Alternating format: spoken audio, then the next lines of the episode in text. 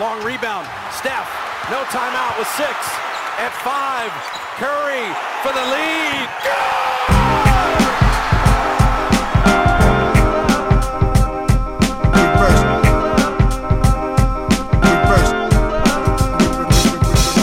The game is the game. The game is the game. The game is the game. The game is the game. Always, always, always. Salut à toutes et à tous. Nouveau mardi, nouveau podcast de l'équipe Rivers Basket Session. Bienvenue. Euh, voilà, pour ce podcast cette année, euh, cette année, qu'est-ce que je raconte? Cette semaine, euh, on a eu envie de parler d'un joueur extrêmement clivant, extrêmement polémique. On sait qu'on va parler des Lakers quoi qu'il arrive toute la saison. On a voulu faire un petit focus sur Russell Westbrook. Comme vous le savez, toute l'année dernière, ça a été quand même l'un des, éléments qui a souvent été pointé du doigt pour expliquer la, piètre saison des Lakers en 2021-2022. Euh, on sait que Los Angeles a essayé de l'échanger pendant l'été, ça n'a pas fonctionné. Donc, de toute façon, ils vont repartir a priori, euh, sauf euh, Washbomb de dernière minute euh, avec Russell Westbrook dans l'effectif. Il y a toujours autant de points d'interrogation autour de cette équipe, même si l'effectif a un petit peu bougé à la marge, ce qui n'est pas tout à fait anodin. Il y a quand même du mieux, je pense, dans cet effectif. Mais voilà, l'idée, c'était de se poser la question de savoir quel, est le, statut finalement de Russell Westbrook dans la, dans la NBA actuelle, à ce stade de sa carrière, quelle est sa valeur marchande, quelle est sa valeur encore pour une équipe, quel type d'équipe, les Lakers, euh, OKC, une autre équipe qui voudrait euh, tenter le coup sur, sur une saison ou sur une demi-saison. Voilà toutes les questions qu'on va essayer de couvrir. Euh, comme chaque semaine, bah, je suis rejoint par Antoine Pimel et Shai Mamou, vous pouvez retrouver euh, chaque jour sur Basket Session et à chaque numéro dans le MOOC Rivers. Euh, salut les gars, première question en fait, celle avec laquelle j'ai envie de commencer. Comme je le disais, Russell Westbrook, c'est certainement l'un des, des- joueurs les plus clivants de NBA encore en, en activité. Vous, quelle est votre relation avec ce joueur Euh, Comment est-ce que peut-être votre relation a pu évoluer avec ce joueur? Parce qu'il a, c'est un joueur qui a eu quand même plusieurs, plusieurs visages. Voilà, est-ce que vous êtes pro, anti? Euh, Il n'y a pas beaucoup de je m'en fous avec les Russell Westbrook, mais voilà, comment vous vous positionnez par rapport à, Russell? C'est clair qu'il n'y a pas beaucoup, il n'y a, a pas de gens qui sont neutres avec euh, Westbrook. hein. Sur la fin de ta question, sur l'évolution un peu dessus, moi, je vais partir d'un point plus récent, mais je, pense que je suis en train d'évoluer sur Russell Westbrook, curieusement. Je suis en train de l'apprécier. Ça peut vous paraître bizarre. Je suis en train de commencer à l'apprécier alors que c'est un joueur avec lequel j'ai eu beaucoup de mal euh, euh, depuis le début de sa carrière. Je, je commence à l'apprécier parce que je trouve qu'il euh, on, lui manque beaucoup, beaucoup, beaucoup de respect, que ce soit euh, les journalistes, les observateurs. euh, j'ai l'impression qu'on parle d'un joueur totalement anodin et, mauvais, en fait. Donc, je suis en train de me dire, il est tellement détesté que j'ai envie, je suis en train, en tout cas, d'espérer sa réussite, alors qu'avant, ça m'était un peu indifférent, on va dire. Et sur un plan plus global, là où c'est clivant, c'est que je l'ai vu peut-être deux fois jouer en live, je pense, en NBA, à une époque où il était vraiment bien et où euh, ça shootait un petit peu moins. Donc, je l'ai vu en 2013 et en 2014. Donc, c'était quand même déjà un Westbrook euh, bien, bien survitaminé. Et, euh, pardon. Et, euh, en fait, ce que je voulais dire, c'est que c'est peut-être le joueur que j'ai trouvé le plus spectaculaire à avoir joué en live. C'est-à-dire que j'étais vraiment li- littéralement les yeux écarquillés devant ce que je voyais. Tu as l'impression que le jeu était accéléré quand il avait la balle, que c'était qu'il ne jouait pas au même sport que les autres, indifféremment du style de jeu, de ce qu'on aime ou pas, de l'altruisme et tout ça. C'est vraiment le, mec qui m'a presque le plus bluffé sur ce que j'ai vu. Je, me demandais ce que j'étais en train de regarder. Et à contrario, c'est un des joueurs dont, j'ai le moins apprécié euh, ouais, bah le, le, style, en fait, paradoxalement. À OKC, je me suis toujours dit, euh, j'ai toujours eu l'impression qu'il ne se rendait pas compte qu'il jouait avec Kevin Durant et qu'il vampirisait le ballon dans des situations euh, inadaptées et qu'il était en partie responsable de ce qui s'était passé à la fin à OKC. C'est peut-être pas vrai, hein, à l'époque, j'avais ce sentiment-là. Euh, et, euh, et, même après, sur le reste de sa carrière, j'ai toujours eu l'impression que c'était un joueur qui faisait des stats exceptionnelles, qui méritait d'être encensé, mais c'était pas un joueur qui te faisait gagner en fait. Ça pouvait pas être. C'était une superstar dans le sens, euh, il, a, il, fait, il fait du show et il fait des choses que personne d'autre peut faire, mais, mais que c'était pas un winning player en fait. Donc j'ai toujours eu du mal parce que moi j'aime bien les mecs qui font gagner les équipes euh, aussi bêtement que ça puisse euh, sembler. Bah, je, voilà. Donc on va dire que je me suis plutôt placé du côté des anti euh, et des mecs qui pensaient que Westbrook était euh, l'apport de Westbrook, en tout cas pas le joueur en lui-même parce que c'est un extraterrestre, mais dont l'apport à une équipe qui gagne était surcoté. Voilà. Alors moi, c'est l'inverse de toi, c'est-à-dire que moi, j'ai été longtemps un partisan de Russell Westbrook. Les plus anciens lecteurs de basket session se souviendront peut-être de l'époque où je relayais beaucoup le Let Westbrook be Westbrook. Je pense que c'était même le titre d'un de mes articles à un moment, à mon avis. Euh, alors, mon rapport à Westbrook, il dépend aussi beaucoup du rapport du grand public ou du plus grand nombre par rapport à Russell Westbrook. C'est-à-dire que j'ai beaucoup aimé Westbrook à l'époque où il se faisait le plus cracher dessus, je pense. Euh, parce que je trouvais qu'il était un peu incompris. Je trouvais que c'était trop facile, en fait, à une époque de, de le nommer bouc émissaire du Thunder, c'est-à-dire qu'il y avait Kevin Durant avant qu'il devienne l'ennemi public en mode le Kevin Durant que plus, enfin voilà, qui est énigmatique et qui peut agacer du monde. Avant, il y avait le Kevin Durant qui parlait peu et qui était un peu chevalier blanc et voilà la superstar qu'on avait envie d'aimer. Je pense que Kevin Durant a longtemps été comme ça et encore plus même, même s'il joue au Thunder, et encore plus après que LeBron James ait perdu son statut brièvement, temporairement de, de, de, méga chouchou des fans quand il est parti à Miami, là, Kevin Durant, c'était vraiment le, le gars à suivre. Et, et, du coup, dès que le Thunder perdait, et notamment en 2012, parce que c'est justement la finale contre Miami où LeBron James est détesté et du coup tout le monde veut voir le, enfin tout le monde entre guillemets veut voir le Thunder gagner. Euh, je trouve que Westbrook a été un peu trop facilement perçu comme l'homme qui ralentissait Kevin Durant. Moi, je suis pendant longtemps pensé que c'était pas tout à fait le cas. Au-delà de ça, c'est un joueur que pour le coup, c'est vrai que esthétiquement c'est très spécial à voir. Euh, ça, ça va pas me... En fait, je pense que c'est là où les goûts, les couleurs, ou l'art peut être très abstrait, c'est que en fait, tu peux kiffer quelque chose de super esthétique comme Stephen Curry, et tu peux kiffer un Russell Westbrook juste pour le côté euh, puissance et tout n'importe quoi. Je, trouvais, je crois que pareil, à un moment, j'avais fait une comparaison où Westbrook, en fait, c'est un, cataclysme sur le terrain. Sauf que tu sais pas qui ça va frapper. Ça peut frapper aussi bien tes adversaires que ton équipe. c'est voilà, il, il, va détruire quelque chose. Tu ne sais juste pas encore qui, mais pour sa défense, en fait, par exemple, notamment sur cette histoire de faire gagner ou pas gagner, l'histoire montre quand même qu'il a quand même fait beaucoup plus souvent gagner son équipe que perdre.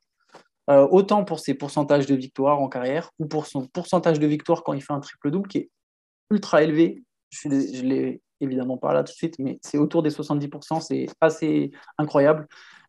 Quand il fait un triple-double, son équipe a 7 chances sur 10 de gagner, grosso modo.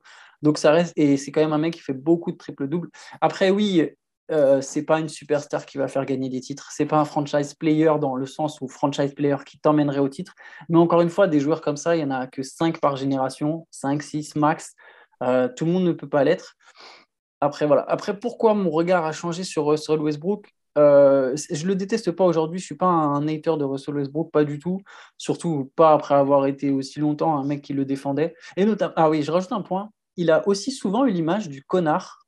C'est très bizarre et c'est très injuste parce qu'en fait, du coup, les gens ont jugé sa personne par rapport à son jeu euh, en se disant bah, Kevin Durant, ce sera le mec super cool que tout le monde aime bien et Westbrook, c'est le connard. Et en fait, il se trouve qu'au Thunder, alors je n'irai pas jusqu'à dire Kevin Durant est un connard, mais ça a été plus ou moins l'inverse. Westbrook a été adulé par tout le monde dans cette franchise, euh, du, mec qui gère les équipements au coach en passant par le GM, tous ses coéquipiers l'ont toujours considéré comme un leader. Et malgré ça, il a eu vraiment pendant longtemps cette étiquette de connard en NBA.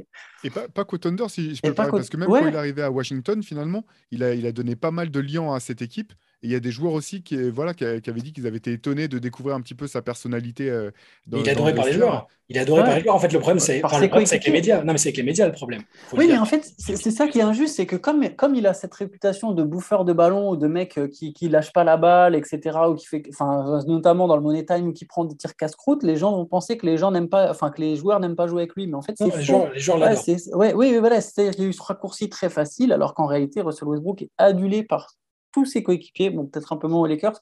Mais voilà, et là maintenant, je vais en revenir euh, juste très brièvement sur pourquoi j'ai je suis un peu déçu. C'est je pense que malgré tout, il y a des moments, même si je respecte sa force de caractère, je pense quand même que tu dois évoluer dans la vie. Que évoluer, c'est pas. Euh, tu peux garder tes valeurs, tu peux garder tes principes, tu peux garder ta base, mais tu te dois, en tant qu'être humain, quel que soit ce que tu fais dans la vie, des fois d'évoluer, d'accepter qu'il y a des choses sur lesquelles tu dois évoluer.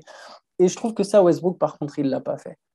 Euh, dans son jeu, je ne te dis pas qu'il aurait dû transformer son jeu, mais je trouve qu'il n'y a vraiment pas eu d'évolution. C'est pas trop tard. C'est pas trop tard encore.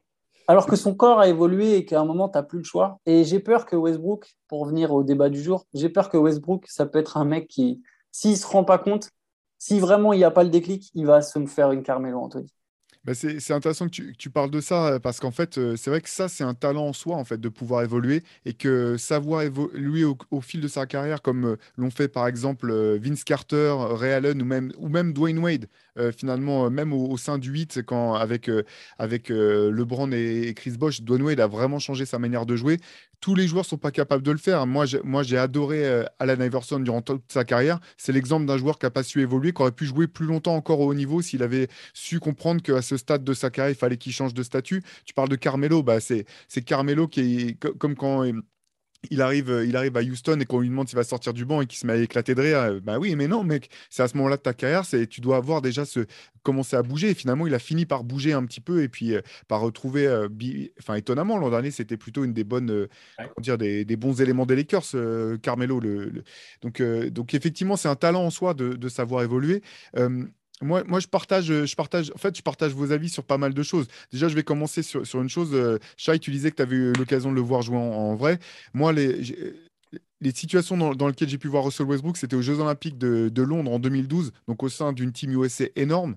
Et c'était pour moi le joueur le plus extraordinairement incroyable athlétiquement que j'ai jamais vu de ma vie. Je veux dire, le, voir en vrai, voir le moment où il reçoit le ballon et le moment où il part en dribble, tu as l'impression d'être, euh, de voir une Formule 1 qui, démarre au quart de tour, même encadré des plus grands athlètes du monde, euh, en, tout cas, en tout cas pour le basket. Euh, on ça aurait été intéressant de le voir à côté de Usain Bolt, mais, mais tu te disais, mais ce mec-là, il n'est pas dans la même catégorie, en fait. C'est un, c'est un, un, alien, c'est un mec qui vient d'autre part, et à côté de lui, tu as Kevin Durant, LeBron, Chris Paul, etc. Mais non, lui, c'est, il est au-dessus de tout ça, quoi.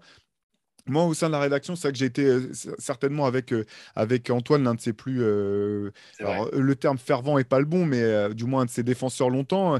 Moi, j'avoue que j'aimais bien son attitude, son côté vouloir jouer la gagne tout le temps. Avec toutes les. En fait, le truc avec, avec Russell Westbrook, c'est que. Pour revenir un petit peu sur ce que tu disais, Antoine, j'ai l'impression que parfois on l'a critiqué au point d'oublier ce qu'il apportait en fait. C'est-à-dire qu'on pointait du doigt tous, tous ses défauts, il y en a, il y en a, il y en a, ça c'est clair, euh, c'est pas du tout le, joueur parfait, on est d'accord, mais qu'on éclipsait un petit peu ses points forts et que on se rendait pas, ou du moins on perdait un, petit peu de vue à quel point il était exceptionnel sur, sur ses points forts. Donc effectivement, c'est pas un franchise player qui te fait gagner le titre. Par contre, pour moi, je pense que c'est un franchise player. Il y a, quelque part, il y a trois types de franchise players. Il y a ceux qui peuvent prendre n'importe quelle équipe nulle et en faire un candidat au playoff, voire une équipe de playoff. Il y a ceux qui peuvent te prendre une équipe de playoff et en faire un, candidat au titre euh, euh, systématique. Et puis, tu as cette, cette, euh, cette sorte de joueur encore plus dingue qui comme LeBron en fait partie, où tu prends n'importe quelle équipe moyenne et ça te fait un, candidat au final potentiel. Et je pense que Westbrook, c'est quand même le genre de joueur autour de qui tu pouvais construire, avoir une équipe médiocre et en faire un, un candidat potentiel au playoff, une équipe de playoff. Et il n'y a pas tant de joueurs comme ça au, bout du compte. Donc, voilà, c'était euh, un petit peu ma, vision de, du joueur. Après, voilà, euh, moi, ce que, je regrette, c'est que j'aurais rêvé pour lui d'une carrière un peu à la, à la Damien Lillard. la carte de Damien Lillard n'est pas finie, mais j'aurais vraiment bien aimé le voir jouer, à, rester à OKC. J'avais trouvé vraiment intéressante les équipes d'OKC après Kevin Durant. Son, son mariage euh, trop court, malheureusement, avec Paul George était vraiment intéressant. Ça reste l'une des plus belles saisons que j'ai vues de Paul George. C'était sa saison au Thunder. Il était, il était quasiment dans la discussion pour, pour le titre de MVP. J'aurais vraiment bien aimé pouvoir voir ce que cette équipe aurait pu donner avec un an ou deux de plus, par exemple. Clairement. Et ça permet de rajouter encore une couche sur le fait que Paul George est vraiment la star qui est la plus à même de se mixer aux autres stars. C'est incroyable. Tu peux le mettre avec n'importe quel profil, il va briller. Euh, et moi aussi, j'aimais beaucoup ces équipes, ou même avec euh, Westbrook et Adams. Euh, je bah, pense que les trois, notamment. Pour plein de choses, je suis d'accord avec toi. Genre Westbrook au Thunder, ça aurait vraiment dû être le truc. Je pense que même pour lui, ça aurait été mieux au final, en fait. C'est se fait avoir par James Harden, il se fait piéger.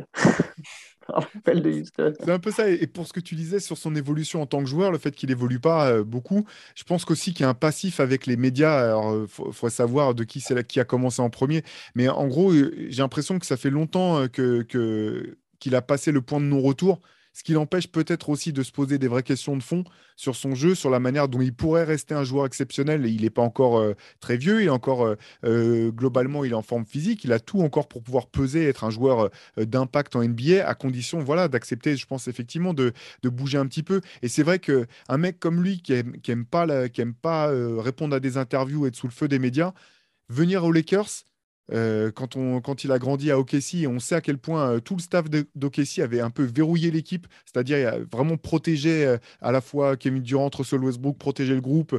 tu pouvais pas avoir une interview comme tu voulais. C'était, il y avait vraiment un cocon en fait, un petit peu, alors familial, je sais pas, hein, ça c'est un peu les clichés, mais il y avait un vrai cocon autour de cette équipe.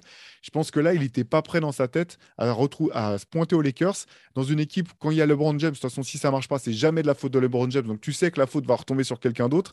Donc voilà, Kevin Love pour en parler euh, mieux que moi, hein, par exemple, mais voilà, tu sais que ça retombé sur quelqu'un d'autre et quel, quel, meilleur paratonnerre quelque part euh, que, que, Russell Westbrook pour, euh, pour bah, fixer un petit peu toutes les critiques ou toutes les attentes non réalisées autour de, cette équipe. Quoi. La, défiance, la défiance médiatique, elle a commencé très tôt hein, dans la carrière de Westbrook parce que, et, et, c'est là où il s'entendait bien avec Durant, c'est qu'à un moment, alors le, pour le coup, même si OKC c'est un petit marché, il faut reconnaître que les médias locaux, les, gens qui les suivent vraiment au quotidien, bah, ils ont vraiment parfois été sans pitié et complètement à côté de la plaque euh, sur certains articles titrés. Euh, parce que du coup, bah, la, presse, il pas, la, presse, d'OKC, ouais.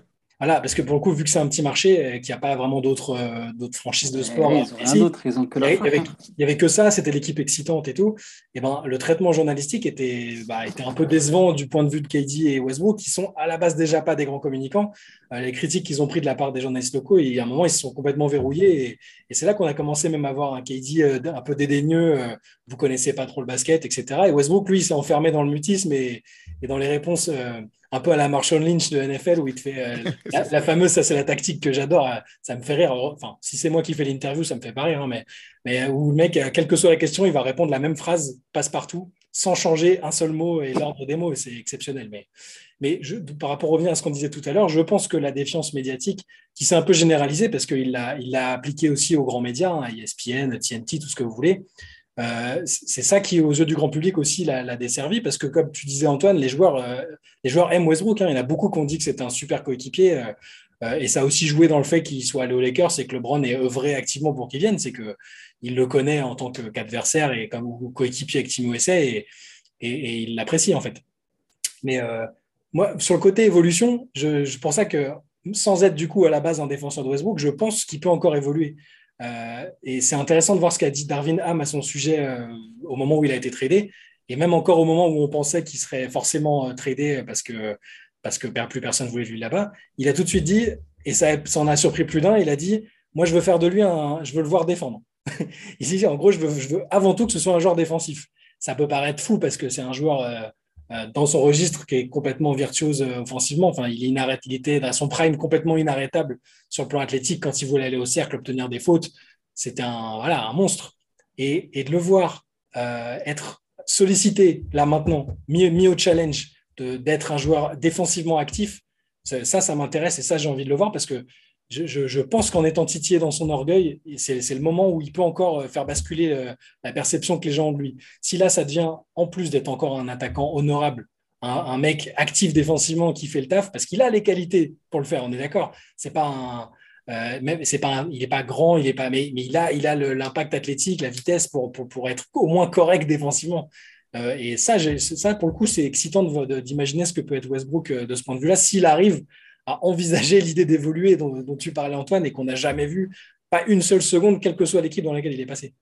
Moi, je suis d'accord. Mais là, pour la défense, en plus, c'est même pas une question d'évolution, c'est vraiment une question de mentalité. Parce que pour le coup, euh, moi, l'évolution que je parlais, c'était même pas vraiment lié à la défiance du public, etc. À la limite que tout le monde le prenne pour un connard euh, ou ça, moi, si j'étais lui, je m'en fous. Mais par contre, euh, changer son jeu, je pense qu'il n'y a même pas besoin de, subir les interviews ou de lire des articles. Je pense que ça pouvait venir d'autre part. S'il veut pas écouter les journalistes, il n'y a pas de souci. Par contre, je pense que dans son entourage basket, dans ses coachs, il y a bien des personnes qui ont voulu lui faire comprendre qu'il était temps de, voilà, de, de, faire évoluer certains aspects. Et, défendre, moi je suis tout à fait d'accord avec toi. Je pense que, je pense que l'approche de Darwin Ham est intéressante. Euh, si tu as un Westbrook très gros défenseur, il ne sera pas un poids mort pour ton équipe. Parce que si à la limite, bon, tu as juste un mec. Euh, les Thunder, ils ont réussi à jouer avec André Robertson en attaque. Les Lakers, ils arriveront à jouer avec euh, Russell Westbrook en attaque si Russell Westbrook il défend dur. Je veux dire, euh, même, même s'il y aura des incomplémentarités ou ce que tu veux, s'il défend dur, c'est une clé pour rester sur le terrain. Ça, c'est clair et net. Et tu peux avoir un bac court très intéressant, Westbrook-Beverley, s'il y a effectivement de l'intensité et de l'envie. Mais, mais mais, sur l'évolution, moi, je parlais surtout d'attaque. Et, par contre, juste voilà, pour cette histoire de est-ce qu'il est encore temps pour évoluer? Oui, mais je pense que c'est la dernière chance. Je pense que là, si, si, si là, il ne comprend pas là, si là, il n'est pas, comme tu dis, piqué dans son orgueil, ou si là, il ne capte pas, OK, même si je renvoie l'image que tout va bien, que je vais toujours être le même joueur, qu'il n'y a aucun problème, que toute la complémentarité est parfaite, que les médias ne comprennent rien, tout ce que tu veux, tu peux dire tout ce que tu veux officiellement, mais si tu n'as pas le recul pour comprendre, OK, ça ne marchait pas vraiment parce qu'il faut que je change certaines choses, s'il ne le fait pas là cette saison, je pense que ça, il aura besoin d'un très gros choc, genre un an en dehors de la NBA pour, euh, pour ensuite le faire plus tard, éventuellement, voire prendre sa retraite pour y venir. Mais je pense que là, si là, il ne le fait pas, ah, ça, va être compliqué. C'est maintenant ou jamais. Ce qui est compliqué en défense, c'est que c'est pas tant. Euh, la plus grosse des critiques qu'on pouvait lui faire, c'était pas tant d'être inactif, parce que c'est pas un joueur, euh, c'est un joueur euh, super actif de toute façon. C'était vraiment souvent dans la, dans la, dans la lecture défensive et dans mm. la, rigueur défensive. Euh, pour toutes ces interceptions, combien de fois il aura tenté des, coups de poker qui n'auront pas marché? Combien de fois il n'aurait été pas du tout placé là où il fallait dans les aides défensives? C'est surtout et, donc ça, c'est pas aussi simple quelque part de, de se changer sur tout ça. Euh, ça demande une, une, vraie euh, prise de conscience, mais aussi vraiment du travail pour changer 15 euh, ans presque, enfin pas 15 ans, hein, parce qu'à UCLA, c'était un très fort défenseur, dans des de registres quand même bien plus simples.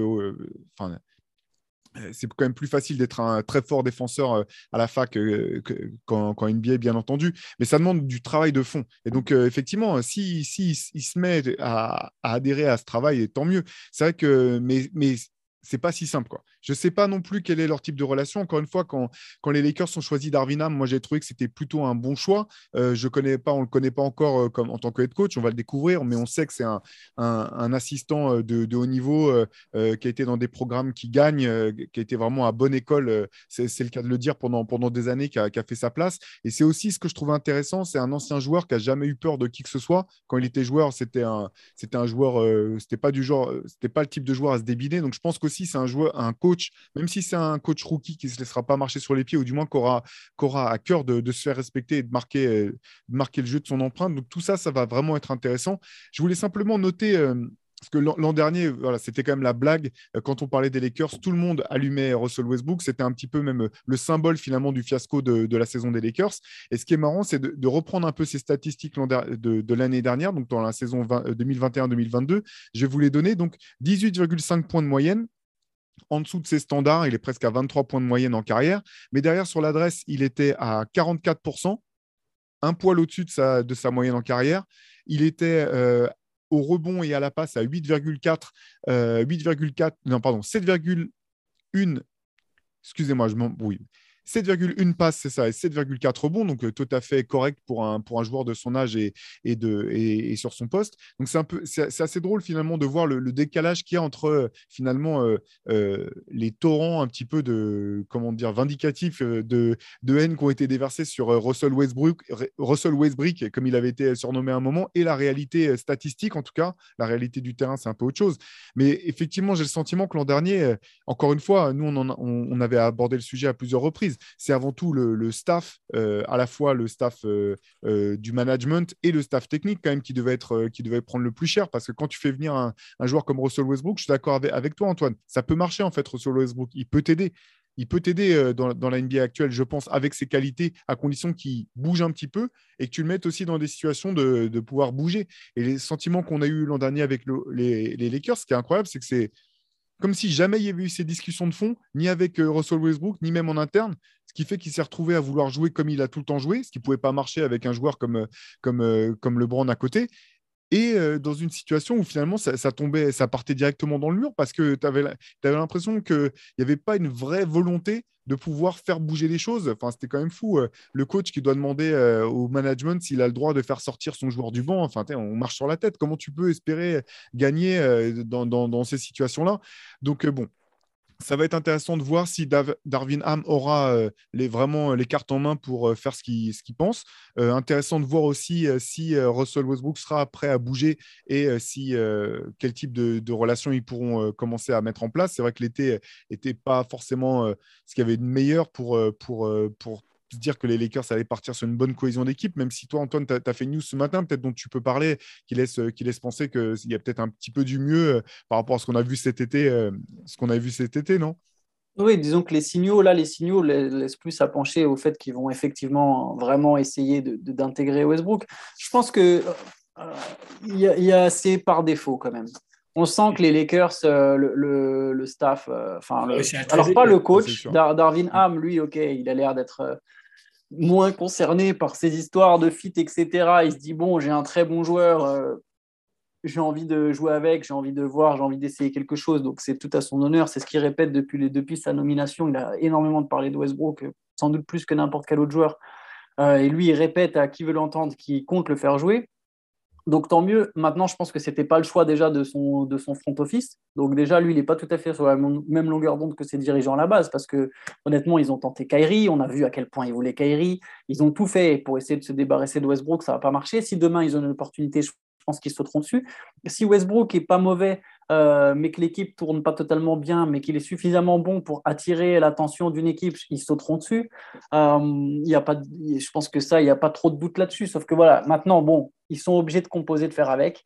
Il y avait deux choix. Soit ils le réintègrent, et soit ils le laissaient complètement sur la touche. Il y a encore quelques, quelques jours, il se murmurait euh, que, que, les Lakers n'allaient pas du tout le faire jouer s'il n'y avait pas de transfert, de faire une John Wall, etc.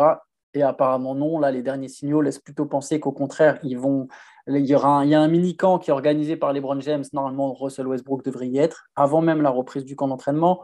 Donc voilà, il y aura des occasions de, et il y aura aussi Patrick Beverley d'ailleurs, des occasions de, travailler ensemble. Il y a un truc important juste pour euh, rebondir là-dessus, c'est que je, pense que en fait, il a presque jamais été question de complètement le couper ou de s'en séparer, euh, à, moins qu'il y ait une bonne offre, parce que quand tu écoutes Ginny Buss, qui, qui, a montré en ce moment qu'elle est un peu euh, bah, qu'elle est là quand même, même si c'est Pelinka qui, qui, est, le GM, elle a dit en gros, il y a, quoi, il y a 15 jours, elle a dit euh, euh, non, euh, à la base, elle est interrogée sur, les, sur, sur, la relation avec Beverly en disant est-ce que ça va marcher, tout ça.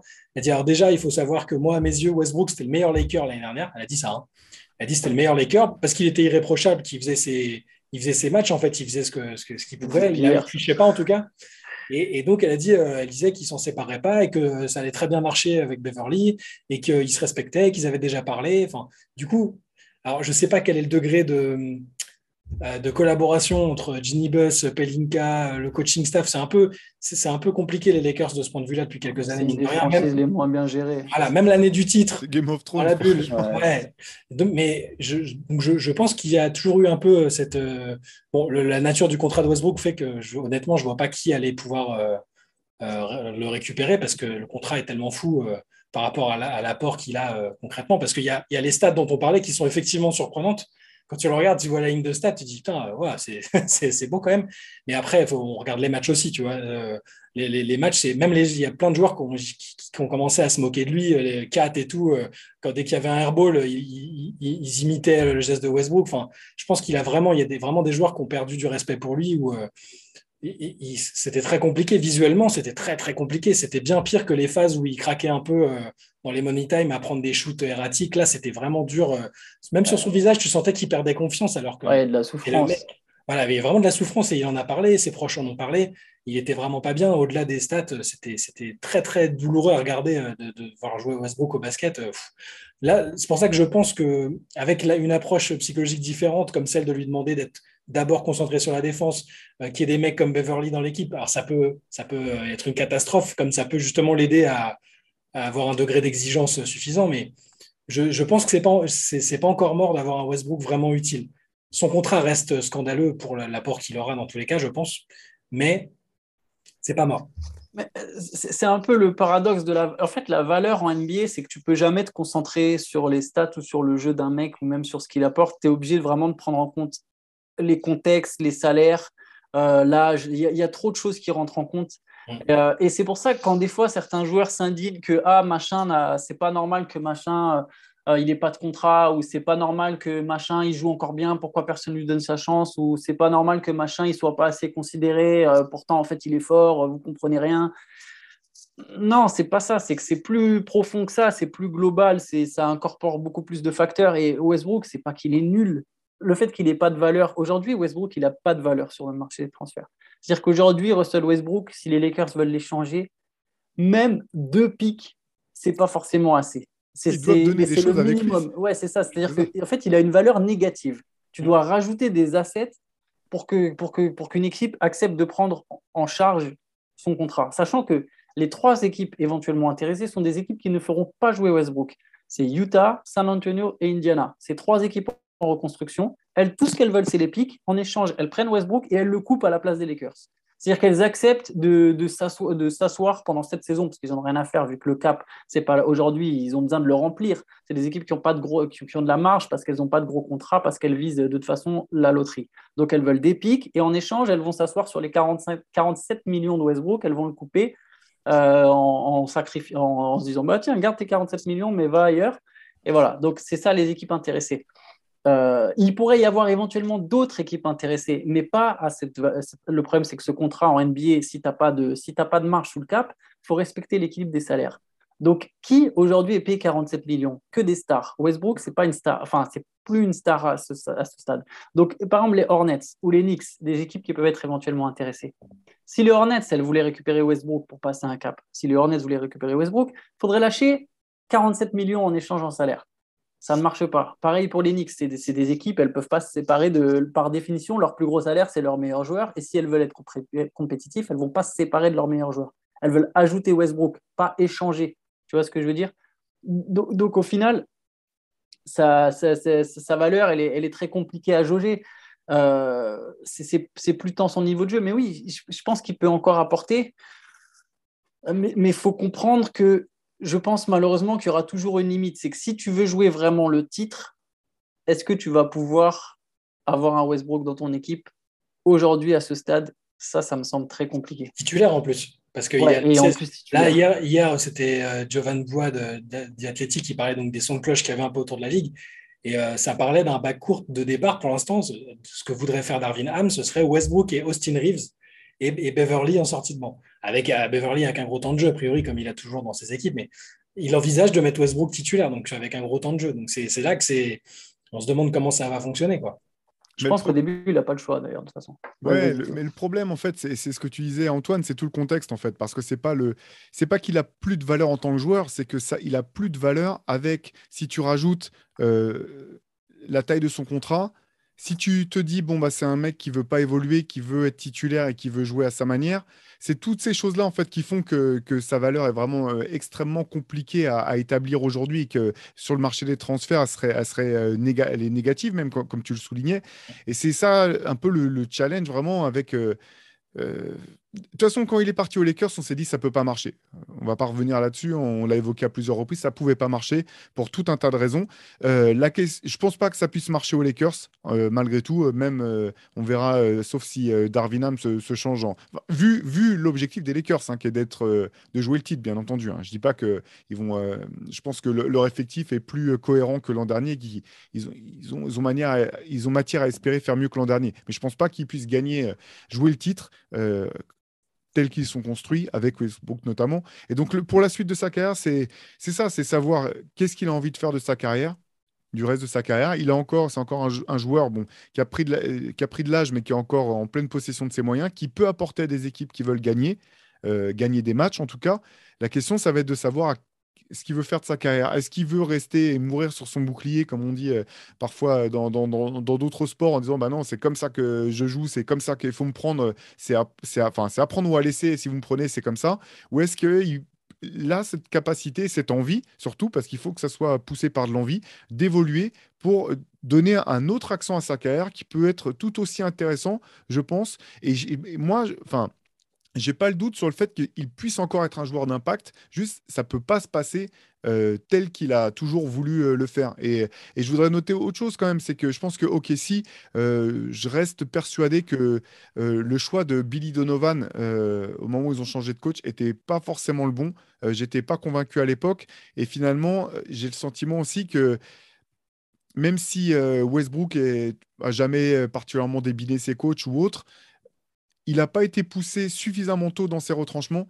Il n'a pas été mm. poussé suffisamment tôt à bouger et à à évoluer avec, euh, je pense, un, coach peut-être qui aurait été plus. Euh, Billy Donovan est un, bon coach. Hein. Je ne remets pas en, cause, bien sûr, ni sa carrière universitaire, ni même ce qu'il ce peut faire aujourd'hui en NBA. Mais je pense qu'il n'était pas dans le contexte euh, nécessaire pour pouvoir vraiment mettre sa, marque de fabrique et, pousser Westbrook à changer à ce moment-là. Je pense que ça aurait été le moment vraiment où il, ça, aurait, pu être jouable. Maintenant, c'est dur. À l'âge qu'il a, avec, avec euh, la carrière qu'il a faite, euh, voilà, on va parvenir. Il quatre saisons en triple-double. Euh, il va finir, quoi qu'il arrive, à moins qu'il soit coupé, qu'il ne joue pas de la saison, il, finira la saison en, en, ayant intégré le top 10 des meilleurs passeurs de, de tous les temps. il faut que ça vienne de lui. Pour que ça bouge, il faut que ça vienne de lui. Il a quand même il, a le profil du mec qui veut mourir avec ses idées quand même. Parce que même dans, ses, dans les déclarations, d'ailleurs, il a fait pas mal de. Il, était sorti un peu de sa réserve cette saison, justement au moment d'évoquer le, le fait que c'était difficile psychologiquement, que sa famille souffrait, etc. J'ai trouvé justement un peu plus, euh, un peu plus open, un peu plus vulnérable à expliquer les choses. Mais même là, il y avait quand même un côté, euh, euh faut me prendre comme je suis. J'ai d'autres motivations dans la tête et dans ma vie que vous connaissez pas, euh, que celle d'être à 100% un joueur de basket qui doit gagner des matchs. Et j'ai l'impression quand même qu'il voilà, c'est un peu un joueur old school dans ce sens-là, en fait. Hein. C'est quelque chose qu'on peut apprécier chez lui, le fait sa fidélité à OKC jusqu'à un certain point, euh, et tout ça. Il a un côté très old school finalement qui, peut être attachant. Même si je pense que c'est possible et que j'aimerais le voir, j'ai peur qu'il soit vraiment euh, prêt à mourir avec ses idées et que ça, ça, cause un peu sa perte euh, pour l'image qu'on va garder de lui. Après, pour, par rapport à Melo, vu qu'il est un peu plus jeune, je pense que si aujourd'hui il était coupé, je pense qu'il y a quand même encore deux équipes qui, selon moi, lui donnent sa chance. C'est deux, deux ou trois. C'est-à-dire qu'il ne peut pas intéresser les équipes qui visent la loterie. Parce que comme tu l'as dit Théo, aujourd'hui Russell Westbrook, c'est quand même un joueur suffisamment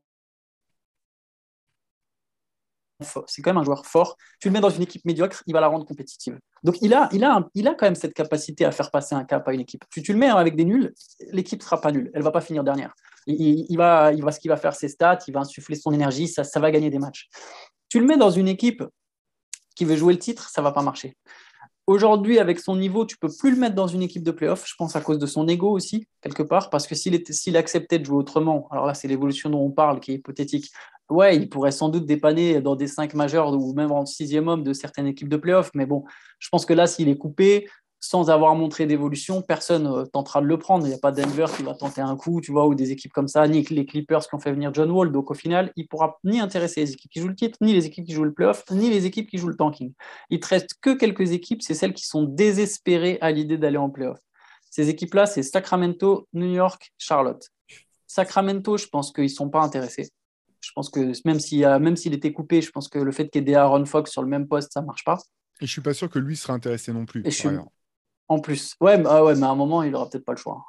et s'il lui reste que deux équipes, je pense après, par contre, Charlotte, qui est Jordan Brand comme lui, là, il irait, je, pense qu'il irait. Et je pense que les Hornets seraient tentés de le faire jouer avec la Mélo. Oh, la Mélo Westbrook. Euh, parce que les Hornets, les Hornets, ils sont dans une situation merdique. Euh, de, parce que bah, c'est la situation des Hornets en fait. Ouais, voilà, et parce qu'ils sont gérés par Michael Jordan. On parle, ça part. Faut pas, faut pas se mentir. Les équipes qui sont dans la merde, souvent, si tu regardes tout en haut, c'est la merde. Jordan, voilà, il, c'est un peu, euh, il va dans tous les sens euh, d'une saison sur l'autre. Il décide que maintenant, son GM, il lui met la pression en mode faut absolument gagner. Puis l'année d'après, parce que forcément, tu n'as pas l'équipe non plus pour gagner, bah, il comprend pas. Enfin bref. Donc les Hornets, c'est une équipe qui, je pense, est, euh, serait prête à tenter, même s'il n'y a aucune chance vu la conférence Est actuelle, tenter le tout et à tenter de prendre un Westbrook. Et là, on est dans l'hypothétique. Et les Knicks, euh, parce que les Knicks, il leur faut un grand nom, il leur faut une superstar, et parce que pareil, euh, ils sont le cul entre deux chaises, euh, sans savoir si ça reconstruit vraiment. D'un côté, tu te dis, bon, ils vont miser sur la jeunesse, puis ils filent 100, 100 et quelques millions à Jalen Bronson pour essayer de gagner des matchs. Pareil, dans une conférence Est qui est sans doute trop forte pour eux. Donc, pareil, les Knicks, je pense que ce seraient les deux équipes qui, même si aujourd'hui, enfin, si aujourd'hui Westbrook était coupé, était coupé, je pense qu'il aurait quand même quelques options sur la table. Je pense que ces, équipes-là en particulier. Et c'est dû au fait qu'il est un peu plus jeune que Melo à l'époque où Melo, ça s'est passé. Mais par contre, ouais, euh, si ça, si ça foire là, derrière, euh, dans une de ces équipes, je, pense que c'est très compliqué derrière pour retrouver une place en NBA, hein. malgré tout son talent. Hein. mais je suis d'accord avec toi. S'il était coupé au salaire minimum, il y a des équipes qui, qui tenteraient le coup, en fait. Parce que finalement, l'avantage, c'est que tu récupères quand même un, fort joueur pour quasiment rien. Et si ça marche pas, tu peux tout lui mettre sur le dos. mais il n'y en a euh, pas beaucoup qui. Mais je pense qu'il n'y en a pas beaucoup qui tenteraient le coup, tu vois, quand même. Non, non, pas, je dis pas qu'il y, en a beaucoup, mais je pense que voilà, avant même que tu donnes ta liste, tu vois, moi j'ai pensé directement à New York. C'est, Je pense que c'est malgré tout le genre de joueur. Alors, les fans new-yorkais vont peut-être hurler, mais je pense que c'est, le genre de joueur qui pourrait correspondre à ce que les fans locaux, en tout cas, attendent de l'équipe. Euh, de ramener un petit peu d'excitation euh, au Garden, euh, voilà, ramener un petit peu de, spectacle, etc. Et, c'est pas là-dessus, je me dis que New York pourrait tenter de le faire. Je suis pas sûr que, par contre, que Tom Thibodeau pourrait tenter de le faire. C'est un peu la limite que je mettrais, parce que pour moi, c'est même si c'est marrant parce qu'en fait, euh, euh, dans leur prime, si tu compares euh, Derrick Rose et Russell Westbrook, il y a quand même pas mal de points communs. Je suis pas sûr que Russell Westbrook soit le, type de joueur de, je pense, Je pense qu'il faut, il lui faudrait un coach ou une équipe qui, est, moins, comment dire, moins tournée vers le, vers, l'importance du tir à trois points parce que c'est, il est devenu, il a, il a jamais été fort à trois points. Westbrook, c'était capable de rentrer des shoots un peu quand il était chaud. Mais là, c'était catastrophique. Il y a l'espèce de débat avec Stephen A. Smith qui dit euh, es le pire shooter de l'histoire de l'humanité, limite. Mm. Mais le problème, c'est que statistiquement, c'était pas loin d'être vrai parce que pour le volume de shoot qu'il prenait, la qualité des shoots, on a une époque où, euh, qui est très scientifique sur la qualité des shoots, la pertinence de prendre tel ou tel tir. Westbrook, justement, dans le côté euh, mourir avec ses idées, il continuait de prendre le même type de tir parce qu'il le sentait. quoi. Bah, c'est ça le problème. C'était plus le, nombre de tirs pris et le choix des tirs que le pourcentage en lui-même. Euh. et le pourcentage, il est faiblard, là, c'est du 30%. Il, lui faudrait un coach qui, bah, dont le style de jeu implique que le, tir à trois points du meneur euh, titulaire ou même backup soit pas, soit pas, soit pas dramatique. Mais, même sur le 3 points, je pense que, en fait, pour moi, sa carrière à Westbrook, elle a déraillé le jour où il a arrêté de mettre ses petits tirs en tête de raquette. À, une époque, sans avoir besoin du 3 points, il était très fort. En tout cas, il était fort. Sur le pick and roll, je m'arrête en tête de raquette et je prends ce petit shoot à 5-6 mètres, qui est le 5, ouais, 5 mètres 50, qui est le tir de Chris Paul par excellence. Ça, pour moi, c'est le tir d'un meneur. Tu sais mettre ce tir, tu n'as pas besoin au final de 3 points. Enfin, tu n'en as pas besoin. Tu en as moins besoin, même dans cette NBA. Parce qu'au final, ouais. Euh, tu les prends pas. Tu, oui, ou alors, euh, comme tu as dit, tu prends pas de 3 points ou tu en prends moins. En tout cas, je ne sais pas s'il ne doit pas en prendre du tout, mais en prendre moins et dans d'autres conditions.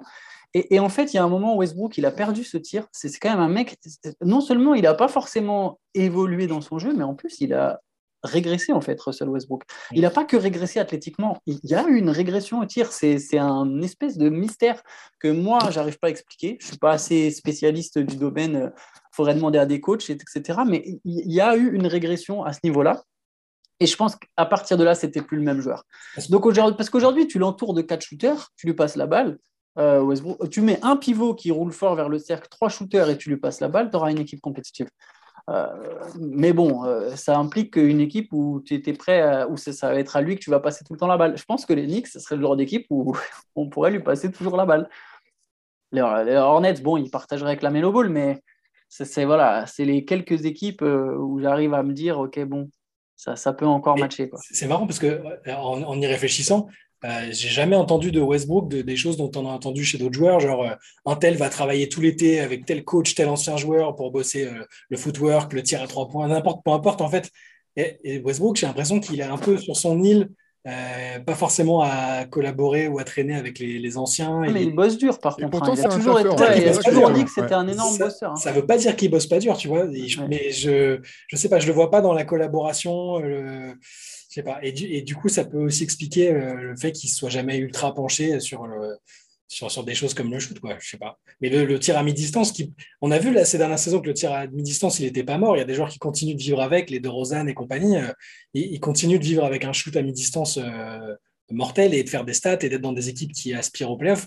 En soi, il pourrait en fait toujours être efficace. Mais tu as raison, ça, ça, a disparu un peu du jour au lendemain, ce, côté-là. Bah, en fait, le truc, c'est que pour les joueurs extraordinairement athlétiques comme, comme Russell Westbrook, ce qui est sûr, c'est qu'à mesure que les qualités athlétiques baissent, tous les secteurs du jeu qui étaient un peu, euh, comment dire, qui étaient, euh, qui était un peu middle, quoi, qui était bien mais pas tout à fait abouti, baisse directement. Et sur, sur euh, ce dont tu parlais, euh, Antoine, je pense que quand même les deux sont liés en fait sur son, son tir à deux points dont tu parles au niveau des, des elbows, là, Sur, sur, les angles de, de la raquette. C'est qu'à partir du moment où bah, ton, ton, joueur sur le premier pas, tu l'as pas tout à fait autant passé que tu avais l'habitude de, de, le passer, sur ton tir, bah, tu es tout de suite un peu plus perturbé, un peu plus gêné, un petit peu plus stressé. Est-ce qu'il est, est que le mec est en train de revenir ou pas? Alors que quand ta technique, elle est au point, comme celle de De Rozan. Footwork de De Rozan, c'est ah, magnifique. Je veux dire, euh, son, euh, son, tout son jeu de haut panier, il est il est hors du commun d'un point de vue euh, technique, ce qui fait que à mesure que ses qualités athlétiques vont baisser, il va ressentir forcément un petit peu, euh, un petit peu aussi cet impact, mais c'est tellement en place techniquement que ça lui, ça lui permet de, vivre un peu plus sur, sur, la longueur, d'avoir plus de longévité dans l'efficacité. Le problème, effectivement, pour Russell Westbrook, c'est une super question que, que tu soulèves, euh, parce qu'en fait, même un un mec comme Victor Oladipo, euh, quand il est parti à Indiana, tout le monde a dit Ah, bah regardez, ça prouve bien que tu peux pas euh, performer quand tu es à côté de Russell Westbrook. Maintenant, il est à Indiana, c'est un joueur All-Star, etc. Et Oladipo avait été le premier à dire que s'il était devenu All-Star Indiana, c'était parce qu'il avait eu l'occasion de jouer avec euh, Russell Westbrook et de s'entraîner avec lui, qu'il avait découvert un autre niveau d'exigence dans le travail, etc. Donc, on sait que c'est un mec qui bosse. Mais c'est vrai que la question de savoir sur quoi il bosse, outre en dehors de, ses, de son travail physique, parce que voilà, ça, on sait qu'il bosse à la salle, qu'il bosse euh, sur. Non, mais c'est vrai qu'il se préserve, pas uniquement euh, pour. Non, il est, athlétiquement, il, est, enfin, il a perdu euh, forcément par rapport au. Mais il part de très très haut, donc Exactement. ça, ça reste un athlète incroyable. Exactement, mais si effectivement, s'il avait ne serait-ce qu'un tir plus, plus, plus efficace, euh, voilà, à mi-distance de près, vraiment un truc. Enfin, Chris Paul, après, c'est le c'est l'exemple opposé. Il, est, il, est, automatique euh, à ces endroits-là, mais, mais s'il pouvait progresser un petit peu sur ces secteurs qu'il a pu délaisser pendant un petit moment parce qu'il était, il avait cette capacité à dominer. Enfin, il faut se rappeler de ce que était le Russell Westbrook dans son prime. C'était, tu disais, un cataclysme, je crois, tu, tu disais Antoine, mais, exactement. mais les moments où ça marchait, c'était quand même un truc de malade. C'était un ouragan à lui tout seul, quoi. Ouais, c'est ça, ouragan. Oui purement sur des qualités athlétiques brutes et de talent et de coordination, de vivacité, etc. C'était, c'était un truc euh, quasiment du, jamais vu euh, sur ces postes-là. Donc, euh, ça, serait, ça serait moche que ça se termine comme ça. Je pense qu'effectivement, si. je ne vois pas ça marcher aux Lakers, mais s'il finit par être coupé, je pense qu'une autre équipe lui donnera une chance. Par contre, effectivement, le nombre de chances qui lui reste me semble faible. C'est clair. Petite question quiz là. Russell Westbrook, il finit la saison aux Lakers ou pas, selon vous? Question d'élimination plus que quiz. Hein. Sortez votre boule de cristal. Est-ce que, est que Russell Westbrook est toujours dans l'effectif des Lakers à la fin de la saison? Moi, je dis oui. Allez, pour aller à l'opposé, je vais dire non. Je vais dire euh, au moment où on pense qu'il ne sera pas transféré, il se fait dégager à la deadline. le genre un ou deux jours avant la deadline, en février. Alors pour ça, c'est simple, il faut guetter. Si vous voyez un tweet de LeBron James qui dit euh, Ah, mon gars Russell Westbrook, qui va vraiment faire mal cette année, vous savez que dans la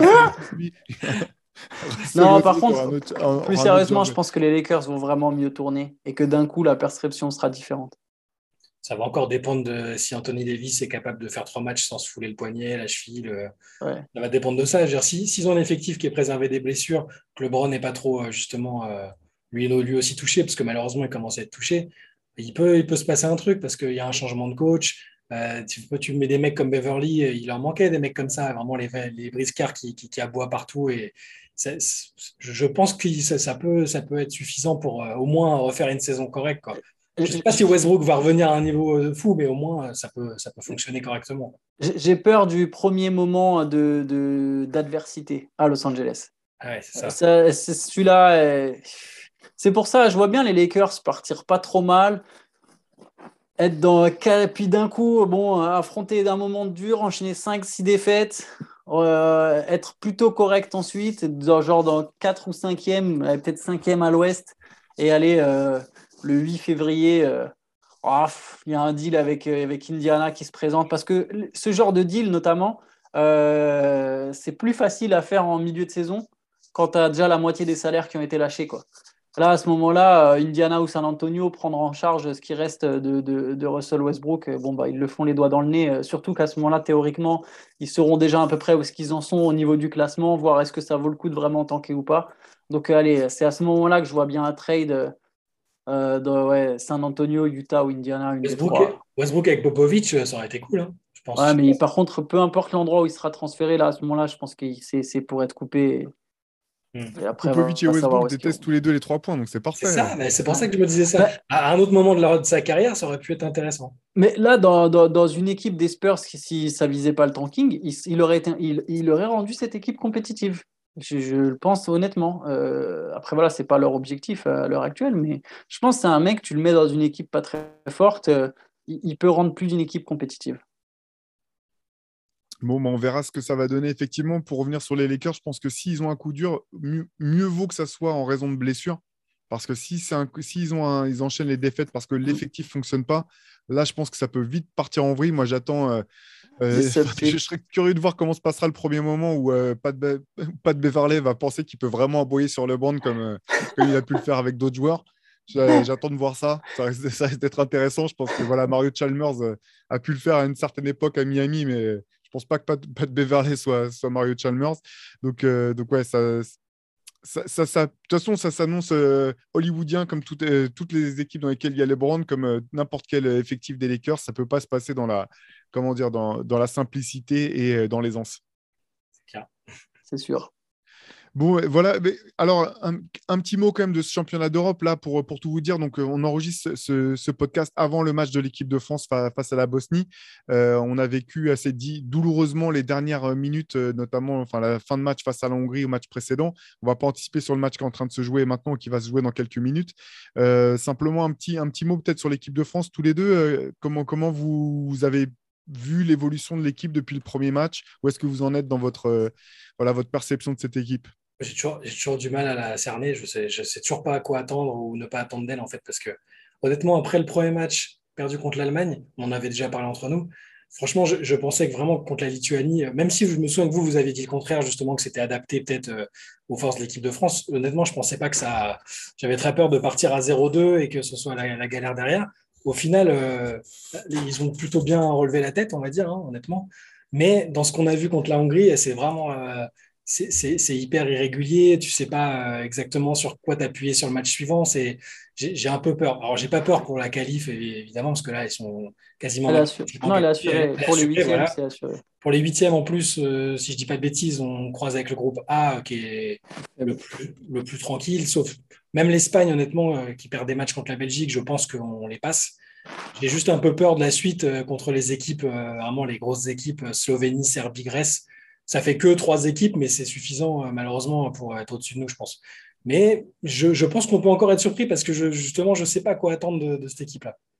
Alors nous, on en parlait avec Théo un peu avant euh, le podcast. Euh, je pense que le match d'aujourd'hui, il est très révélateur parce que si la France, ça va être très con de dire bah, si elle perd, c'est inquiétant, si elle gagne, c'est rassurant, mais ça va un peu plus loin que ça. Il faut essayer de saisir la nuance. Je pense que si la France arrive à se mettre au niveau d'intensité, c'est le signe que cette équipe, dans le fond, elle a, en, tu vois, elle a en elle cette capacité à se, à, se comporter comme un potentiel vainqueur ou comme un potentiel médaillé. Par contre, si à l'inverse, là où ça peut penser bête, bah, si elle perd, si, si, si, si les Français perdent aujourd'hui sans, sans se montrer au niveau, en continuant à montrer les mêmes lacunes, dans ce cas-là, franchement, je, dis que c'est pas possible de passer l'écart. En gros, il faudrait vraiment un électrochoc, mais parce qu'il y a quand même des, il y a eu des moments inquiétants dans le match contre la Hongrie, c'est-à-dire qu'il y, a deux visages. Il y a des moments où tu, sens une équipe qui maîtrise un peu son sujet, et derrière des longs passages à vide euh, inexpliqués où tu, tu as l'impression qu'il n'y a plus de fond de jeu, qu'il n'y a même plus ce plancher défensif.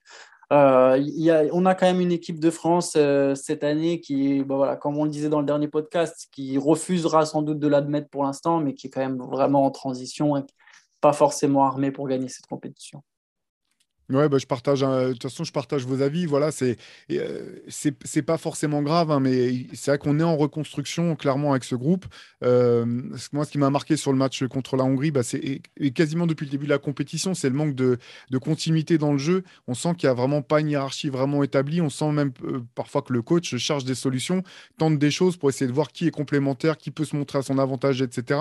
le match de la Hongrie, je pense que même simple, quand on regarde un petit peu les temps de jeu, certains joueurs qui, qui ont été utilisés c'était un petit peu, euh, j'ai le sentiment, pour essayer de voir ce qu'il pouvait vraiment apporter. Euh, est-ce qu'il pourrait vraiment apporter Il y a un moment quand même où la rotation, je pense qu'il faudra qu'elle se réduise un petit peu, comme euh, c'est le cas pour n'importe quelle équipe qui, qui, va loin et qui est un, petit peu, un peu plus de constance. voilà, vrai test contre, contre la Bosnie, vrai test forcément contre, contre la Slovénie. On en saura forcément plus sur, sur le niveau de cette équipe de France après ces, sur ses ambitions potentielles après ces deux matchs. voilà, nous, on va, on va vous laisser de toute façon pour aller euh, vibrer devant, euh, devant ce France-Bosnie. Euh, bonne euro, bonne journée. Nous, on se retrouve dans tous les cas la semaine prochaine au plus tard pour un nouvel épisode du podcast. En attendant, vous savez que vous retrouvez toute l'actu sur Basket Session, toute l'actu du basket. On vous dit à très vite. Allez, portez-vous bien. Ciao. Ciao.